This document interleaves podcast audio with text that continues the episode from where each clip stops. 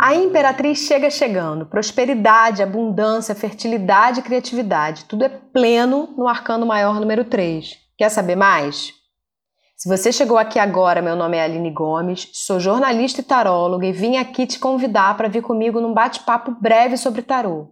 Me dá cinco minutos da sua atenção?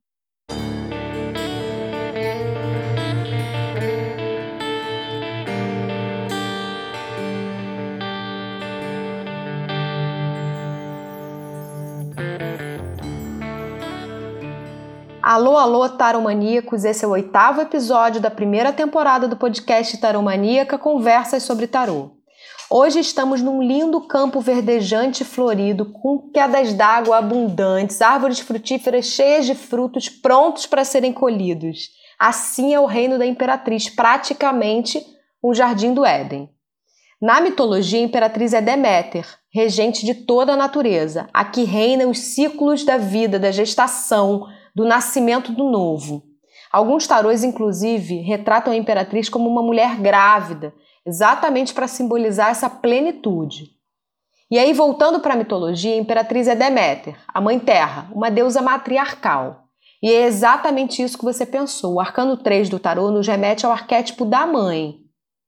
Deméter teve a filha raptada por Hades, o senhor do submundo.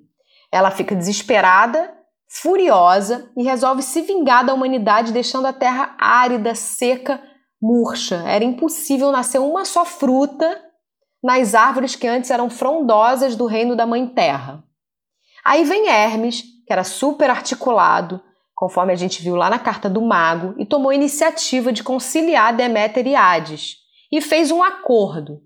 O acordo era que durante nove meses a Perséfone, que era filha da Deméter, viveria com a mãe na Terra.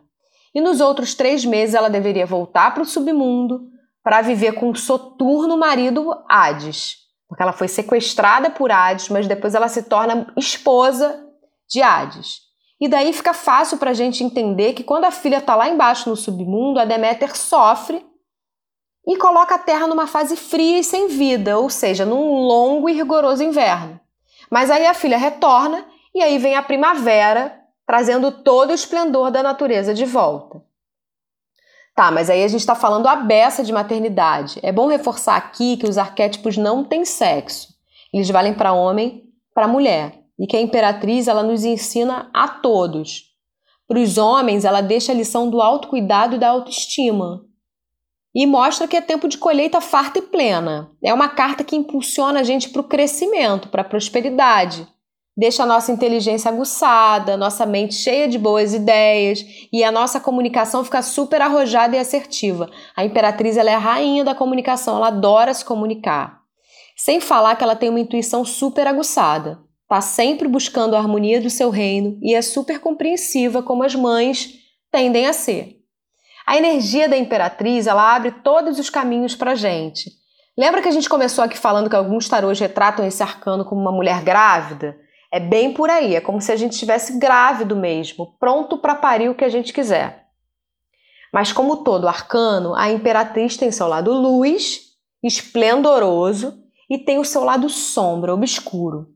Sabe aquela mãe super protetora que tende a ser uma sogra que você não quer de jeito nenhum porque ela vai infernizar a sua vida? Porque ela tem ciúme do filho? A imperatriz fantasiada de uma pessoa mal resolvida pode ser assim. Ela também pode ser uma mulher ou um homem que use e abusa do poder de sedução, da beleza para conseguir as coisas, bem no estilo femme fatale ou bem no estilo gigolô. Pode ser também uma pessoa dissimulada, desinteressada pela vida, que não consegue potencializar essa energia toda de desenvolvimento da prosperidade, que é a energia da imperatriz. Uma pessoa desleixada, que passa um aspecto largado. Isso seria o lado sombra desse arcano. Então vamos trazer a Imperatriz para a vida real. Se a gente pensar nela como energia para nossa semana, se você fizer uma pergunta específica para ela, ela vai te responder com um alto e sonoro sim. Você quer realizar um projeto? Ela te diz que vai dar certo. Tá buscando um emprego novo? Ela diz que vai chegar.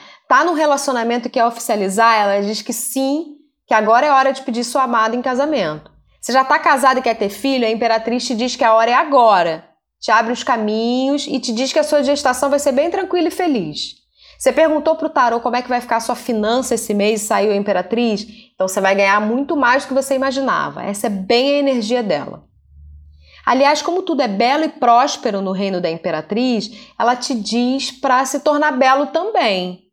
Ela diz que é importante tirar um tempo essa semana para cuidar da beleza, da saúde, ou simplesmente para fazer alguma coisa que você gosta, se presentear com um momento de lazer ou com alguma coisa que você estava querendo comprar um tempão. Ela alerta a gente que é importante a gente pensar no autocuidado. Mentalmente a gente tende a ficar super criativo, cheio de ideias arrojadas, nossa vida social vai dar uma borbulhada, a gente vai estar tá com a libido em alta, a gente vai se sentir super sensual e atraente, mas a energia da imperatriz, ela dá muito mais valor ao sexo com envolvimento e com amor do que o sexo por sexo.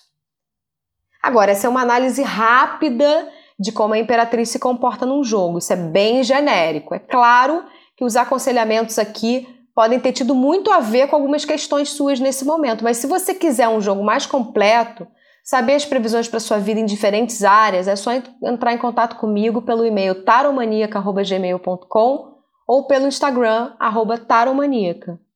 Até a próxima! Roteiro, Aline Gomes. Gravação, Pato Roco Records. Divulgação, Insider Comunicação. Agradecimentos especiais, Jennifer Martins.